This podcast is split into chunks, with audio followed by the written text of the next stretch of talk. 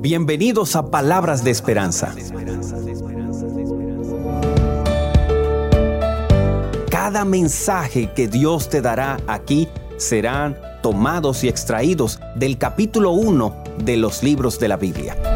Mensajes que podrán ayudar y fortalecer tu vida de una forma completamente significativa. El número uno en la Biblia es un número muy especial. En el Evangelio de Juan, en el capítulo 17, la oración sacerdotal de Jesucristo la expresó lo siguiente en el versículo 21. Para que todos sean uno, como tu Padre en mí y yo en ti. Para que también ellos sean uno en nosotros, para que el mundo crea que tú me enviaste. Bienvenidos. Palabras de Esperanza tiene un mensaje muy especial que con seguridad cambiará completamente tu vida.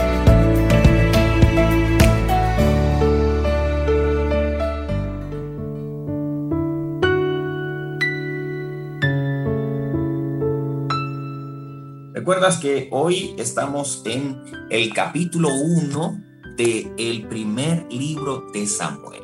Primer libro de Samuel en el capítulo 1. Hoy queremos compartirte unos puntos poderosísimos, poderosísimos de forma especial. Yo sé que van a ser de gran bendición para tu vida y vamos a estar en esto en este momento, ¿sí?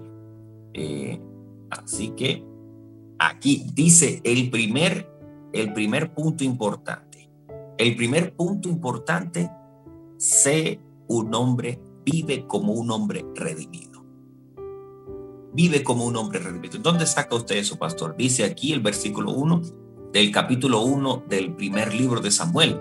Hubo un hombre en Ratamanaín, sufita de los montones de Efraín, que se llamaba Elcana, hijo de Jeroam, hijo de Eli. El nombre de Elcana es redimido. Perdón. Ese es el nombre del Cana. Redimido. Mira la significancia. Hoy tú y yo debemos de ser ese hombre redimido. Cuando tú y yo entendemos y comprendemos, cuando tú y yo, disculpa, cuando tú y yo hoy entendemos y comprendemos que hemos sido redimidos, entonces viviremos como instrumentos de bendición. Punto número uno para el primer capítulo del libro de eh, Samuel, primer libro de Samuel. Punto número uno, decido ser vivir como redimido, vivir como redimido. Cuando tú vives como redimido, no vives igual que las demás personas que están sin esperanza o que no comprenden el proceso de redención. El proceso de redención tiene que ver con el pago del precio que Jesucristo ya hizo por ti y por mí. El pago que tú y yo realmente deberíamos de comprender que se hizo de parte del cielo por causa nuestra. Así que punto número uno, hoy vivo como redimido. Punto número uno. Punto número dos, importante, versículo cuatro. Es siempre recuerda el día del sacrificio. Siempre llega el día de hacer el sacrificio. Dice el versículo cuatro. Cuando llegaba el día en el que el Cana ofrecía sacrificio, daba a Penina, su mujer, la parte que le correspondía, así como a cada uno de sus hijos el día del sacrificio. Saben que es una de las cosas importantes que nosotros debemos de recordar. Siempre llega el día del sacrificio, pero es necesario que comience a hacer la revisión. ¿Qué es, si llega el día de hacer el sacrificio, qué tú vas a sacar? ¿Qué, qué significa para ti ese sacrificio? En este punto número dos es importante lograr identificar que para algunas personas el sacrificio tiene que ver con entrega. El sacrificio tiene que ver con determinación, de ser determinante en las decisiones que tienen que ver con nuestro proceso espiritual. Debemos de ser responsables con eso. El sacrificio tiene que ver con dar. El sacrificio tiene que ver con entregar. El sacrificio tiene que ver con que tú pagues el precio de levantarte más temprano para crecer espiritualmente. El sacrificio tiene que ver con que tú decidas acostarte más tarde para bendecir a tus hijos. El sacrificio tiene que ver con que tú decidas llegar un poco más a tiempo a la iglesia para poder ayudar y ministrar en los asuntos que sea correspondiente. El sacrificio tiene que ver con que hoy aceptes esa función en, el liderazgo de la iglesia, aunque estés cansado, aunque estés a punto de reventarte, el sacrificio tiene que ver con dar en el nombre del Señor. Hoy decide dar porque llegó el día del sacrificio. No, entonces yo me preparo para el día del sacrificio. Espérate, hoy, aquí y ahora es lo que usted y yo tenemos. Así que el día del sacrificio, ¿cuándo usted cree que es? Bendito sea el día, el nombre del Señor y el día de Jesucristo que hoy estableció para tu sacrificio es aquí y ahora. Así que hoy decide hacer el sacrificio para gloria del Señor. ¿Ok? No sé qué signifique, eh, qué, tengas tú que hacer sacrificio, ah, pero hoy, en tu tiempo, en tus capacidades, en tus recursos, en lo que sea que hoy el Señor pueda impactar e impresionar tu mente en la significancia de este proceso de sacrificio, decide hacerlo, pero crece indudablemente adelante y hacia arriba. Punto número tres, importante. Eh, Sabe que hay un problema grande, ¿sí? Y el gran problema es que a veces nosotros nos enfocamos más en lo que no tenemos que en lo que tenemos. Nos enfocamos más en las cosas que no tenemos. Había un problema con Ana. Y Ana se estaba enfocando más en lo que no tenía que en lo que tenía. Y ahí está la dificultad. Porque cuando nosotros nos enfocamos más en nuestra necesidad, entonces vamos a vivir siempre rezagados, rezongando, siempre regañados, siempre depresivos, siempre aburridos, siempre en todo eso. Pero cuando nos enfocamos realmente en lo que tenemos, en las personas que Dios ha colocado para bendecirnos, en las personas que sí nos aman, en las personas que no decidieron irse, en las personas que sí están pagando el precio de permanecer junto a nosotros, a nuestro lado, en cuando nosotros recordamos que hay personas valiosas, realmente a nuestro lado y que no lo que necesitamos no se intercambia y no nos desenfoca por la bendición de lo que ya pudimos adquirir y podemos conservar hoy, entonces nuestros procesos de vida serán completamente diferentes. Así que cambia el enfoque de tu necesidad para poder disfrutar de la bendición de lo que ya tú tienes. Y eso lo encontramos en el versículo 5 del mismo capítulo. Pero Ana, eh, pero a Ana le daba la mejor parte porque la amaba, aunque Jehová no le había concedido Y ahí estaba Ana afliccionada, atormentada, no comía, solo lloraba, porque estaba enfocada más en lo que no tenía y no en lo que podía dar y en lo que podía disfrutar en su entorno. Así que hoy Decide en el nombre del Señor, en este punto número 3, enfocarte en las bendiciones que ya tienes y no dejes que las necesidades o lo que no tienes desequilibren el entorno y la realidad en la que tú vives. Punto número 3, importantísimo, ¿sí?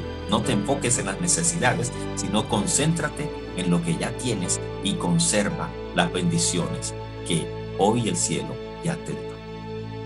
Punto número cuatro, importante. Decide orar de una forma extraordinaria. ¿Cómo es eso de una forma extraordinaria? No es la misma oración básica y elemental.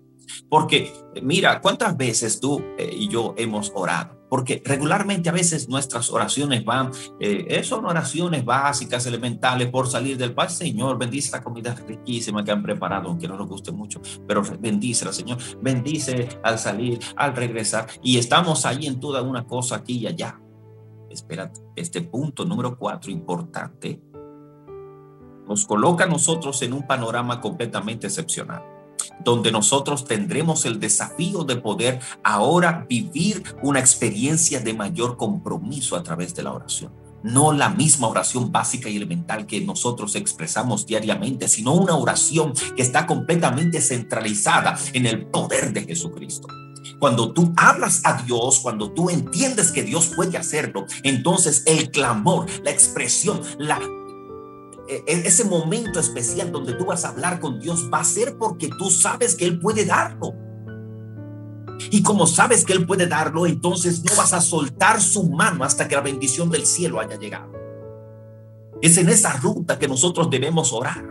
Es ahí en esa línea que nosotros debemos clamar y expresar a Dios eh, desde lo más profundo de nuestro ser, compungidos nuestros corazones, clamándole al Dios de los cielos para que su bendición repose sobre nuestra familia, sobre nuestros hijos, sobre nuestras situaciones particulares. Orar no como siempre, sino orar como nunca lo hemos hecho por la gracia del Señor. Necesitamos hacer un cambio extraordinario en nuestra dinámica de oración y que nuestra oración pueda ser mucho más apasionada, mucho más aguerrida, mucho más fortalecida por el poder de un Dios que tiene el poder para suplir nuestras necesidades. Así que hoy, punto número cuatro, decide orar de una forma extraordinaria, como nunca antes. El punto número cinco es importante, ¿sí? Estamos en el descenso los dos puntos más que nos hacen falta. Punto número 5. El versículo 13, bueno, el, punto número 5 es, no dejes de orar por las críticas ni las malas interpretaciones. No dejes de hacerlo. Ay, pero mira, y tanto tiempo que tú llevas orando y como que... Eso de meterse en una iglesia, eso como que eso es pérdida de tiempo. No, eso es darle la comida al pastor que tú no tienes. Eso es de esta cosa. Y eso es allí. Mira, las críticas siempre van a llegar. Después de que tú decidiste orar de una forma extraordinaria, siempre el enemigo de las almas va a colocar elementos que puedan desanimarte. Va a colocar a gente que te critique. Va a colocar a personas que digan, no, pero mire, es que esa oración tuya le falta fuego. A esa oración tuya le falta poder. A esa, a esa devoción tuya, como que no. A, ti como que las cosas, desde que te metiste a esa iglesia, desde que te, tú estás escuchando ese programa en las madrugadas, como que la cosa se te está complicando, como que las cosas se te están tropezando. Y ahí están las situaciones que el enemigo va levantando para desanimarnos y desajustar nuestra experiencia que podemos vivir a través del crecimiento en fe. Dice el versículo 13, pero Ana oraba en silencio y solamente se movían sus labios. Su voz no se oía, por lo que Elí la tuvo por él. No importa lo que la gente piense.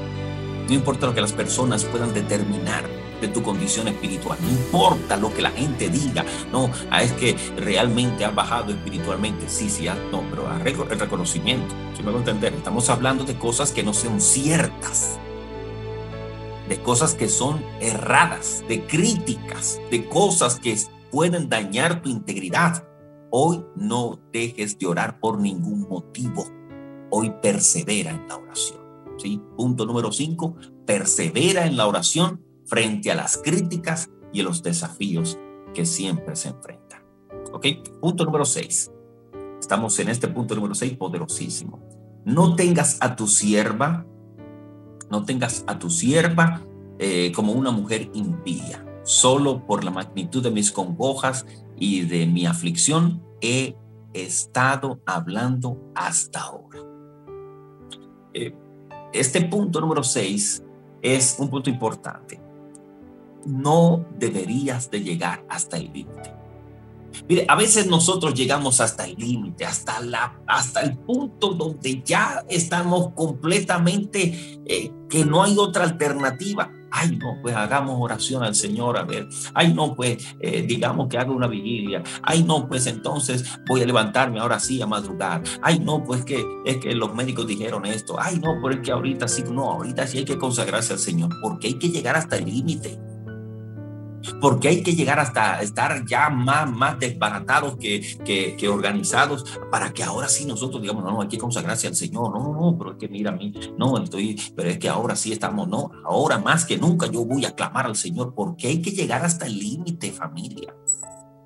Lo interesante de Ana es que dice, en esta expresión, dice, mira, eh, hasta ahora es decir, he estado sufriendo, he estado lamentándome, he estado allí en medio de congojas, no he querido comer, he estado tan deprimida. Penina, aquella mujer, aquella, me tenía allí eh, siempre con su crítica, siempre diciéndome que era una desprotegida del cielo, siempre que era una persona que Dios no aprobaba y una cantidad de situaciones que estaba tan llena de, de los dolores, tan llena, estaba tan centralizada en mi dolor, estaba tan centralizada en mi sufrimiento, estaba esperando la compasión de otros, que no podía hoy entender que no tenía que llegar hasta el límite depresivo donde he llegado a considerar hasta quitarme la vida, sino que podía colocar un punto final antes de llegar ahí. Pero hoy te decimos en el nombre del Señor, si estás llegando a tu límite, está bien, llegaste al límite, pero levántate en el nombre de Jesús y decide confiar en el poder del Salvador.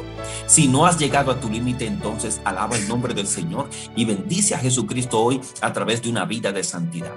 Y si por ventura te estás diciendo no para el próximo año y quieres seguir corriendo la milla y estirando el caucho ese que ya no tiene para dar más, si quieres correr, seguirlo corriendo hasta que te pringues, hasta que te lastimes, es tu decisión es tu decisión, pero hoy queremos decirte en el nombre del Señor, no tienes que llegar hasta el límite del dolor, no tienes que llegar hasta el límite del mal diagnóstico, ahora estás padeciendo de esta enfermedad, ahora este ser querido va a estar en esta situación para que te vengas a consagrar, para que vengas ahora a, a fortalecerte, no tienes que llegar a este límite. Hoy puedes hacerlo de forma oportuna en la presencia de un Dios que está listo y dispuesto a escuchar tu clamor y desde luego a resolver tus situación. Hayas llegado al límite o no lo haya, hayas llegado finalmente, hoy la misericordia del cielo te alcanza para restaurarte por completo. Ok, hay dos. Miren, el punto número siete es cumple tus promesas. Dice aquí el versículo 24, después de que Ana eh, lo destetó, siendo niño aún eh, muy pequeño, lo llevó consigo a la casa de Jehová en Silo, con tres becerros, un efa de harina y una vasija de barro. Ana estaba orando por un niño.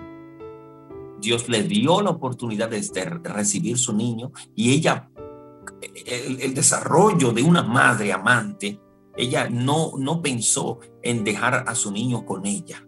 Ella dijo, yo se lo prometí al Señor y yo se lo si tú te comprometiste en algo, págalo en el nombre del Señor, asúmalo. Si usted se comprometió a madrugar más, si usted se comprometió a hacer, haga la tarea que usted asumió con el Señor. Porque el punto número 8 y último tiene que ver con que Dios bendice en gran manera cuando tú asumes tus compromisos con Él. Cuando tú asumes tus compromisos con el Señor, Dios bendice de una manera extraordinaria. ¿Y cómo así, pastor? Usted tendríamos que tan solo leer este versaje. En el capítulo 2, el versículo 21, mira lo que ocurre. Recuerda, Ana cumple su promesa y se queda sin nada. ¿Sí?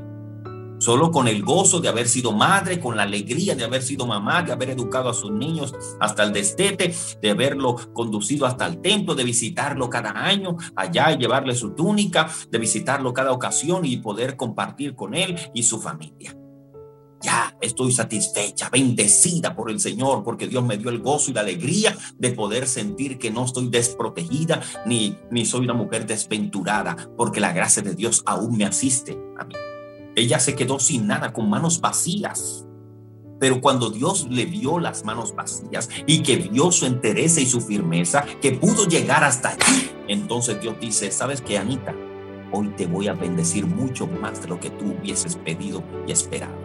El capítulo 12, el versículo 21 dice, visitó Jehová a Ana y ella concibió y dio a luz tres hijos y dos hijas y el joven Samuel crecía delante de Jehová. Cuando tú decides serle fiel al Señor, cuando tú decides asumir los compromisos delante del Señor, entonces el Dios de los cielos te recompensa mayormente por tu Ana se quedó con las manos vacías, reiteramos. Y cuando tenía sus manos vacías, ahora el Señor le dice, ¿sabes qué, Anita? Te sorprendo hoy vas a ser madre de cinco hijos. Bendito sea el nombre del Señor. ¿Cómo usted ve eso, familia? Que sin tener nada, el Señor le dio, fueron seis hijos por la gracia de Jesucristo. Uno que entregó y cuando se quedó sin nada, con el deseo, el gozo, la alegría, la papache ese de haber sido bendecida por el Señor porque le dio un hijo, ahora Dios dice, como tus manos se quedaron sin nada y quedaste, y quedaste con el gozo de haber sido bendecida por mí, entonces yo te doy mucho más de lo que tú podrías entender y comprender. Bendito y alabado sea el nombre del Señor. Porque cuando tú te dispones plenamente a, a serle fiel al Señor, a depender completamente del Eterno, es allí cuando el Dios de los cielos se manifiesta en tu vida de una forma significativa para demostrarte que hay poder en el nombre de. Gloria sea el nombre de Señor. Bendito y alabado sea el nombre cuando tú decides, punto, mira, recordemos esos puntos importantes y terminamos. El punto número uno, decide ser un hombre o una mujer redimida. Vive como un redimido en el nombre del Señor. Eh, recuerda que siempre llega el día del sacrificio. Si es el día, es hoy, entonces haz el sacrificio que sea necesario, pero permanece en Jesucristo. Punto número tres, recuerda que debes de enfocarte más en lo que tienes y no en lo que te hace falta. ¿Sí? para que puedan vivir una vida de mayor alegría y de gozo por la gracia del Señor. Punto número cuatro, decide orar de una forma completamente extraordinaria, porque a través de esa forma extraordinaria podrás ver la gloria del Señor.